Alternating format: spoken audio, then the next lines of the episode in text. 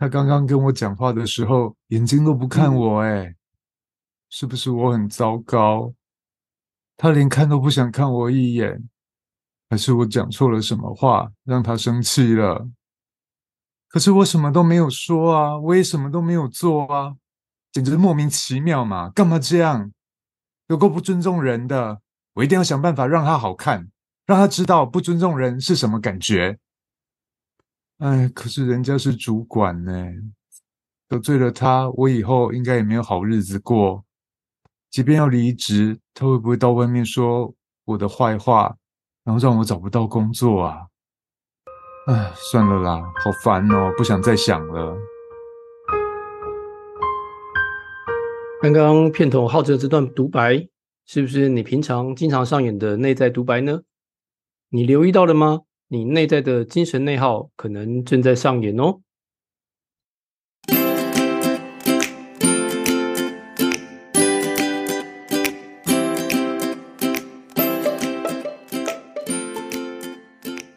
嗨，欢迎收听旧心理新行为，我是安家，我是浩正。你是否生活压力大又无处可宣泄呢？想邀请你来听听旧心理新行为，这是一个探讨心理议题、人际沟通相处、领导管理的频道。希望借由节目内容的分享，理解自己与他人的心理思维，一同自我成长，进而找回自主快乐的人生。最近呢，我跟安家都密集的进行一对一的辅导咨询哦，发现蛮多的伙伴们都有类似这样的内在小剧场与习惯性的焦虑哦，所以这一集我们就来跟大家来聊聊什么是精神内耗。嗯，哎，讲到内耗这两个字哦，其实让我想到一部电影哦，这个电影名字哦叫做《美国队长三：英雄内战》。会不会差太远？相信大家应该都有看过，因为英雄内战嘛，对，内战内耗啊，它其实是就也就就是一个自我内部消耗的意思啊。那我自己呢，其实是一个漫威迷啊，那同时也非常喜欢看电影，所以其实精神内耗啊，不仅仅是在个人内心上演，也在电影里面上演哦。哦，的确哦，说到电影来讲的话。大家有印象的可能是迪士尼的动画片，叫做《脑筋急转弯》。嗯嗯嗯，里面就有乐乐啊、悠悠、怒怒、燕燕和晶晶等等，这些其实就是造成我们精神内耗的主因哦。没错。OK，那说实在的，所谓的内在小剧场，如果大家有兴趣了解一下你内在小剧场怎么产生的，可以欢迎收听一下我们的 EP 二十九哦，可能会更了解你的内在小剧场到底是怎么来的哦。嗯，的确是哦。那再拉回刚刚议题哦，那个内耗啊，跟内战啊，就说真的哦，如果是在一个组织内部的问题啊，他没有获得一个妥善的沟通啊、理解跟权衡的话，也是会不断内耗，那甚至是有可能会导致这个合作啊，会以破局来收场哦。嗯，而我之前呢，还有看到一段很有趣的文字，这文字他是这么说的哦，他说明明知道自己想太多对身体不好，为什么还是忍不住呢？明明没有做什么，为什么这么累呢？明明知道熬夜对身体不好，为什么还要熬夜呢？嗯，因为我们都不是明明。对，没错。那既然如此啊，就让我们呢一起来成为明明吧。先来了解精神内耗，那我们再来接着如何克服它哦。OK，对，那精神内耗呢这个词啊，它是指说在自我内心呢需要消耗的心理资源哦。当不断消耗这有限的心理资源的时候啊，我们人呢就会处于内耗的状态。那这种疲惫呢，是心理上的一种主观感受，而非身体劳累的疲劳感。精神内耗呢，指的是在心理上产生的压力、焦虑和疲惫感，常常呢是由于长期的精神负荷啊、压力啊和情绪所困扰造成的。那这种状况呢，可以消耗人的精力和情绪啊。对于身心健康啊，都是有负面的影响哦。那每一个人的内耗呢，可能是来自于不同原因。有的人可能是工作压力啊，有些人是人际关系问题，又或者是家庭困扰或经济压力等等哦。当这些压力啊跟困扰无法获得有效的处理和解决的时候呢，就会产生精神内耗。那在现代社会中，许多人可能经历高度的竞争啊和快节奏的生活步调跟方式等等。会使得精神内耗啊变成一个常见的生活问题哦，所以长期的精神内耗可能会导致身心疲惫、焦虑啊和忧郁啊、抑郁啊等等健康问题哦，甚至啊会影响日常生活和工作表现哦。那浩正啊，你觉得如果在长期处于这样状态之下，会有哪些影响啊？如果让我们长期处在精神内耗的状态哦，其实它对于我们个人的成长，或者是内在内心的幸福感，其实都会有一定程度的影响哦。嗯嗯，举个例子来说，像是在个人成长方面来讲的话，最常会出现的就是它会妨碍你的个人发展还有成长。嗯哼，因为当你长期处在精神内耗的状态里面，你的专注力、集中力啊，还有耐心、细心，还有自信心等等，其实都会受到动摇。然后再来，它也会让你缺乏动力，所以你对自己的能力会产生不断的质疑：啊，我真的有办法吗？我真的做得来吗？你就会有这样的小剧场上演，它同时也会限制了我们的学习和进步的能力哦。是。那接下来，它也会导致我们个人失去了方向感还有目标。上一集我们在谈论爱无能的时代，其实都有一点类似这样的状态。因为你过度的担忧，所以会导致犹豫不决，就无法做出决策，所以可能搞不清楚自己的目标跟方向到底在哪里，到底我内在想要的是什么。嗯，所以我无法去厘清这些问题的时候，就会阻碍了我个人成长还有发展，还有甚至于人际关系、亲密关系的发展哦。OK。所以，我们刚刚谈到了，它会影响到人际关系，还有亲密关系。所以，接下来它也会同步的去影响到我们的热情，还有动力。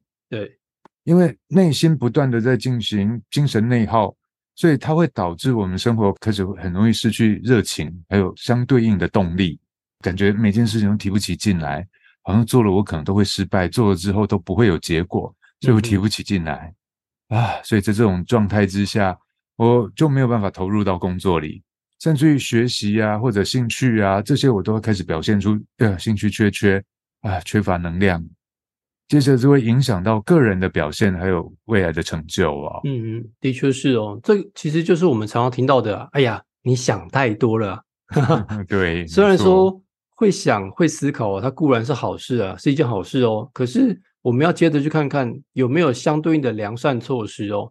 如果没有良善措施呢，这个想太多啊，反而只会让自己却步而停在原地了。而且这会导致我们之前有聊过的，就是拖延症候群。嗯，因为想了太多之后，觉得哦，这个困难度好高，啊，这个我办不到，啊，这个应该要做，那个也应该要想，那个也要顾虑，导致我什么都做不来，就也会拖延。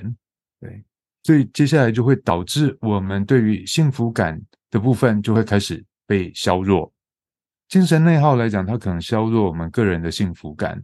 为什么？因为当一个人的心理资源一直不断的被消耗，就很容易感到疲惫啊、啊焦虑啊、压力呀，呃，每天都觉得啊好厌世哦，好烦哦，好想放弃吧。它就会影响到我们的情绪状态。那情绪不稳定的时候，我的幸福感就自然而然就会下降。对。接着来讲的话，它就会阻碍到我们在个人建立积极的人际关系层面上，因为一个人内心一直深陷着、深陷在困扰而感到情绪低落的时候，接下来他的心理的敏感度也会相对较高。你们是不是都看不起我？你们现在这种表情是在干嘛？瞧不起我是不是？或者是在刻意想要排挤我，或者在背后讲我坏话，对吗？这些其实都是一种精神内耗。而这些情绪性的问题哦，便会影响到个人的情绪稳定度，还有心理的健康程度，进而就会导致我们很难以跟他人建立良好跟健康的信任关系。对，而在缺乏良好的人际互动，还有社交网络的过程当中，就很难去感受到真正的幸福感。嗯，没错。那。我们这边呢，来分享一下，在我们取得跟心理健康相关证照过程当中啊，关于这个精神内耗的相关指标以及可能的成因有哪一些哦？我们一起来共同评估一下，你是否正在经历这个精神内耗呢？好，第一个我们要先注意到的自身的情绪状态哦。嗯，我们自己呢，想看看有没有常常感到焦虑啊、紧张啊、忧郁或者是心情低落，这个持续的负面情绪哦，可能是征兆之一哦。嗯，这特别要留意哦，而且需要去觉察跟检视一下哦，因为潜意识负面的情绪它是否存在，这个部分很多人其实是会忽略哦，因为他的意识太过强大的时候，会一直不断的去说服自己，没有啊，还好啦，没事啊，睡一觉就起来就没事啊。但是你真正的问题并没有去处理它，也没有去梳理它，所以它会导致心理资源一直持续被消耗，没错，你会一直不断在拉扯，要说服不说服啦，这个拉扯就会让你的内在损耗比较大。嗯，对，这是第一个啊，注意我们的情绪状态。那再过来呢，第二个啊，要对于身边的事物啊，去觉察一下，你有没有对这些身边事物感觉缺乏动力和兴趣呢？观察看看是不是对生活啊失去了热情啊和动力，很容易感到无聊，很容易感到懒洋洋，甚至很想要放弃，或者对生活感到缺乏兴趣等等哦。哦，听到这样，其实都会觉得有点担心，是不是忧郁症的前置症状啊？嗯嗯嗯，因为这可能是长期处在高度压力的环境当中，所以这些高度压力来讲，也有可能就是我们工作的压力，或学业的压力，或在面对人际关系的压力哦。可能我在班上可能比较被边缘、被排挤，这个部分其实都会造成我们的压力感，或被霸凌等等哦。嗯，的确如此哦。那接着呢，我们来看第三点哦。第三个啊，就是请你一起来检视一下，有没有过度的担忧和思考产生的内心冲突啊？如果你常常感觉到过度担忧啊、思考和反思同一个问题哦，然后内心常常感到矛盾和冲突，我到底该怎么办？我应该怎么处理？那很难以停止这个心中内心的思绪的时候啊，这个呢也是一种内耗的表现哦。这个比较明显的一个例子哦，大家应该刚刚在讲的时候，应该会有个脑中的一个画面，就是一个人拿了一朵花，然后开始他爱我，他不爱我，他爱我，他不爱我，其实就是这第三种状况哦。这就类似我们讲的叫选择性障碍。所以在面对多个选择的时候，或抉择的时候，不确定性还有未知感太多的时候，其实就会让我们陷入一种思考跟犹豫不决。那同样也会造成我们精神内耗的感觉与感受会被诱发出来哦。嗯哼，的确是。好，那第四个呢，就是我们要觉察一下哦，我们自己的自信心啊是否有下降？注意自己啊是否对自己的能力啊和价值观啊产生了怀疑啊，而开始缺乏信心啊。嗯，这跟过高的自我期望，或者是呃，我必须再重申一下，这叫做假性完美主义倾向。嗯，对，它并不是真的完美主义哦。嗯嗯完美主义是在追求让自己人生变好。假性完美主义来讲的话，它其实都是在符合他人的需求、他人的期待、社会普世的价值。所以这是这个部分来讲的话，过高的自我期望，或者是呃假性完美主义的倾向，它也可能使得个人在追求卓越的过程当中，会产生比较大的压力感。嗯，的确。但是呢，这个压力感啊，如果这个压力感或压力值啊过大的时候呢，它反而会变成对自己的自我价值存疑，然后导致缺乏信心。嗯，甚至会自我价值的摧毁，因为它会有很多的内向自我苛责的声音对，会跑出来。所以刚刚浩正啊，其实提到一个很重要的重点呢、就是我们都需要检视一下自己到底是不是假性完美主义，又甚至嗯是检视一下我们自己到底是不是太为了他人而活啊？对啊，记得所有事情都要先反观，为了自己而活，这是第一个首要的任务啊。那当你自己真的有多的时间裕度啊，跟资源的时候呢，你再思考一下，我有没有办法为了大局，然后给出一些呃比较值得提供的一些帮助跟建议啊。记得先为了自己而做，对，而这个部分，呃，顺便再补充一下，当你意识太过强大的时候，你会听不到自己内在的声音。，对，会忽略。所以，对，所以这个部分来讲的话，不要一直用强大的意识来说服自己。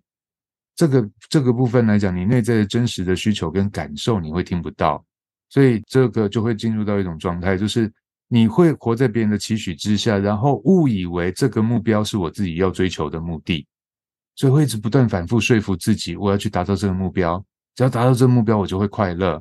但是它不是你内在所要的时候，你越追求就会越痛苦，就会越不快乐，因为这不是你想要的。对那接着呢，我们来到了最后一点，这个第五点呢，请你一起来觉察一下，你在日常生活当中啊，你的疲劳感啊，有没有突然的大量增加？像我们平常啊，在咨询的时候啊，我们经常会先问各位伙伴说：“哎，你最近过得好吗？那最近睡眠状况怎么样啊？”他们都会跟我反映说：“哎，他睡得超好的，一躺下就立刻睡着。”哎，秒但是，呢，对，是秒睡。可是秒睡嗯是件好事吗？嗯，对，我们再接着往下想哦。但是啊，他却反而做了很多梦，而且醒来之后就觉得，哎，好累哦，我到底有没有在睡觉啊？然后觉得 怎么睡都睡不饱的感觉啊。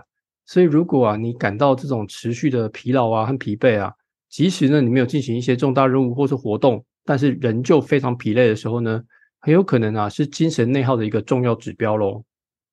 除了担忧这个点之外哦，不过可能也要来看看我们自己身体上面是不是有一些慢性疾病的产生。这并非全然都是心理状态的问题哦，有些时候太容易，你的身体过度疲劳的时候，也会导致你秒睡。所以不要以为自己秒睡，其实状况就很良好。当你是多梦的时候，其实就是一种潜意识在提醒你，你有很多事情没有处理完，所以你越睡越疲乏。所以这边来讲话，呃，有些成因哦，可能是人际关系的问题，与他人的一些冲突啊、矛盾啊或不良关系。会带给人一些负面的压力或心理的压力。如果你没有办法梳理掉的时候，这个就会导致你的睡眠状况会无法真正的睡觉。你闭上眼睛，脑筋停不下来，他还是在跑马拉松。所以平日来讲的话，缺乏自我照顾和放松的人，其实有些时候你休息了，还是没有办法真正得到的修补跟调试哦。所以忽视身心的健康需求，其实没有办法有效的去释放压力和维持身体的平衡哦，要特别留意哦。这不是好睡就是一件好事哦。对，的确如此哦。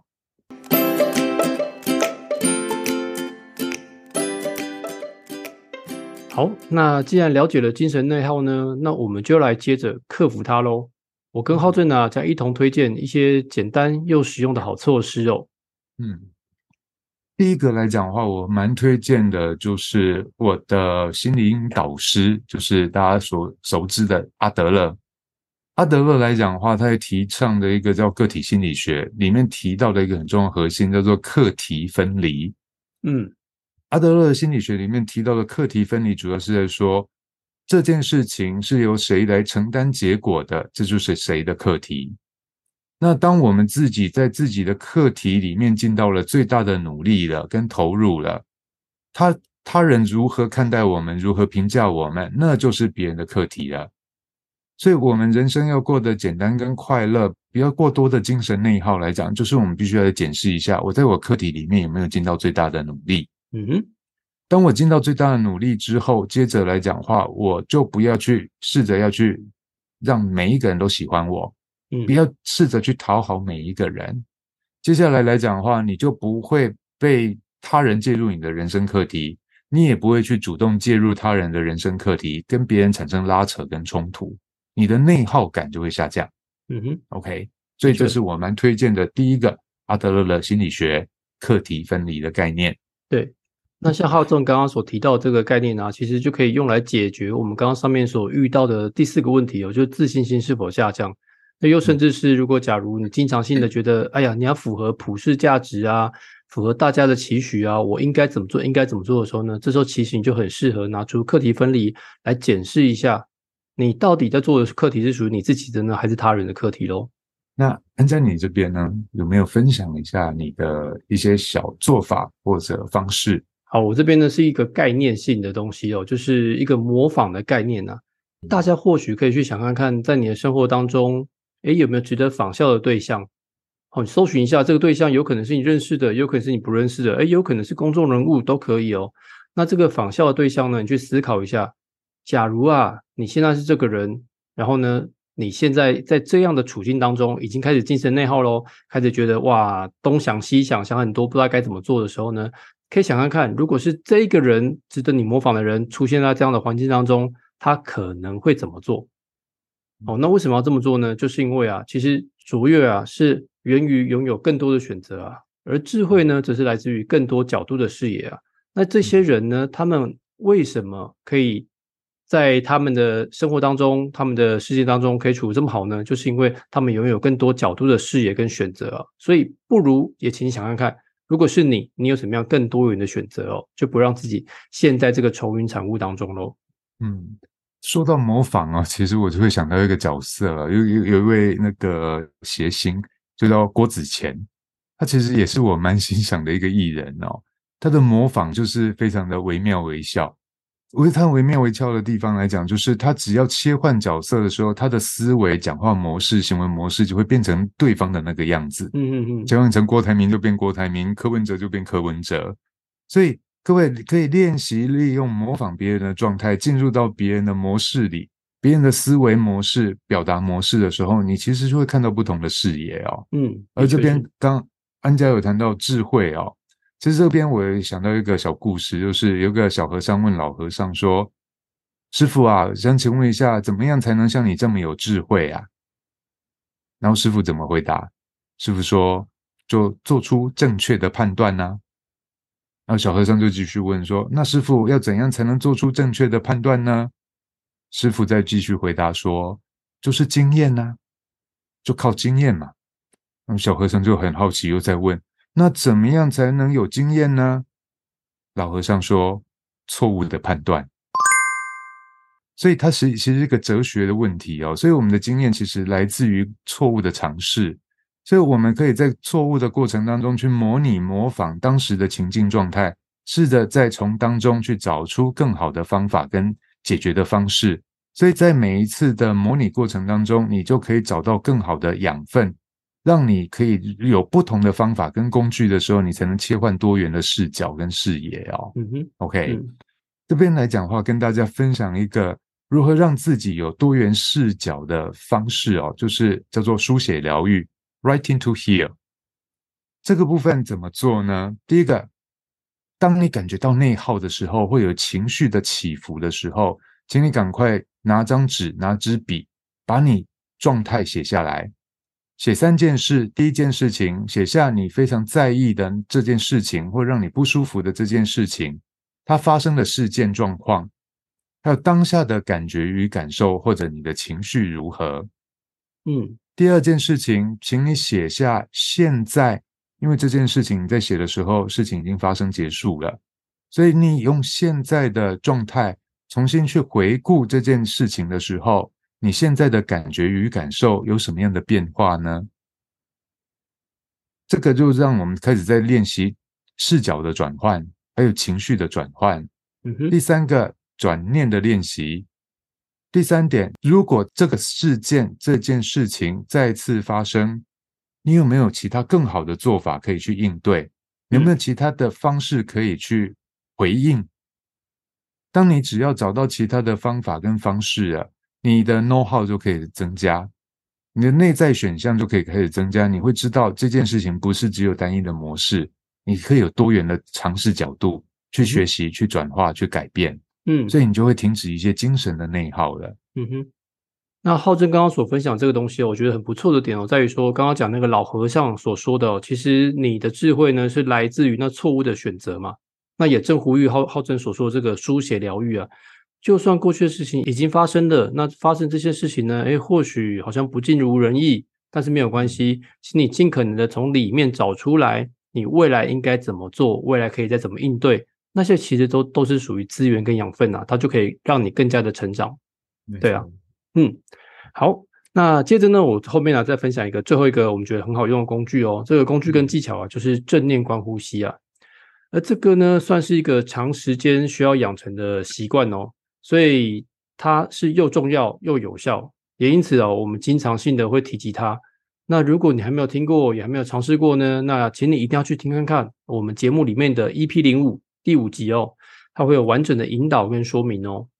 那我也常常举一个实际案例哦，就像是在美国有一个橄榄球队的教练，他叫做 Louis Steele Horse，他曾经啊引领球队呢在四百一十八场里面啊获得了只有十次败战的这个辉煌战绩啊。那曾经就有记者问他说：“哎，教练啊，教练，你怎么那么厉害啊？你们到底是怎么样让球队赢球的啊、那这个教练呢就淡淡地说：“没有什么啊，就是 win 啊，W I N。”哎，所有人听了就觉得很纳闷，简直废话。对，你在讲什么废话，教练？我问你怎么赢的，你跟我讲 win。对，然后教练就慢慢讲说，哎，这个 win 啊，它其实啊是 what's important now 的缩写啊。所以呢，要讲就是啊，其实我们透过正念观呼吸的练习呢，当我们可以获得敏锐的观察力跟自我觉察力之后呢，那你在精神内耗之前呐、我们自己就会有意识的去觉察当下的处境，而且思考一下有意义的对策到底是什么，也就是 What's important now？现在这个当下，我应该怎么处置，对我最有帮助呢？对大局最有帮助呢？这个也可以大幅的减少我们自己的精神内耗哦。嗯，呃，我这边再稍微补充一点点哦。所以正念观呼吸来讲，就是接纳我眼前发生的一切事物，不管是好或是坏。嗯，那当你开始觉察到自己有一些想法、一一些意念开始跑出来，在消耗你的能量的时候，你就很自在、很轻松的把你的关注力聚焦在呼吸上就好了。这个部分其实它会去削弱你的这些思维的杂讯。我们之前脸书的粉丝页也有伙伴跟我们留言回馈到说，他其实精神内耗很严重，所以我们也推荐了他试着去操作看看正念观呼吸哦。他操作了一个礼拜之后，回馈给我们说：“老师真的很有效诶，我每次只要感觉到我有一些干扰我的想法、念头或者一些负面的东西跑出来的时候，我就试着把我的专注力聚焦在呼吸上面。”他操作了一个礼拜之后，他说：“哦。”真的感觉到那种骚扰感，他的内在的骚扰哦，不是外在的哦，内部的这些骚扰或者是拉扯啊、矛盾啊、冲突的感觉与感受正在消失当中，而且他比较专注力开始集中了，嗯，然后集中力、专注力、意志力，他多他也觉得有明显的改善跟改变哦，所以这部分分享我们的伙伴的一些回馈给大家来做参考哦，嗯哼，没错。那大家不知道是不是还记得我们片头所提到那个好笑的文字呢？明明知道应该怎么做，你却怎么样？明明知道不应该熬夜，你却不断熬夜。透过上面的方法，让我们自己成为知道怎么回事，也知道该怎么做的明明吧。明明醒过来呀，明明。没错，一同呢，让生活啊活在明白里啊。嗯，上述的方式供大家做参考跟应用啊。也可以跟我们分享一下你实际操作过后或练习过后的一些心得哦。像刚刚我们有伙伴已经有回馈给我们，那也欢迎你把你的操作之后，你觉得哪一个对你比较有帮助，然后效果比较好？那在操作的过程里面来讲的话，你的感觉与感受跟想法是什么？也欢迎跟我们来回馈哦。或者是你在生活当中，除了我们上述的这些方法之外，你还有一些更好的方式跟做法。也欢迎跟我们来一同分享哦。有机会我们会再将您的分享分享给其他的听众朋友，一起知道，一起来共同学习跟成长哦。希望这集节目的内容对你有所帮助。如果你喜欢我们的节目，别忘了分享给你的亲朋好友们，也请记得订阅、追踪与五星支持哦。记得一次刷五颗星哦。嗯。那未来呢？我们将持续分享更多的生活案例、技巧与有趣的议题，让我们一起研究心理，改变行为，从新思维开始。旧心理新行为，我们下次见喽，拜拜，拜拜。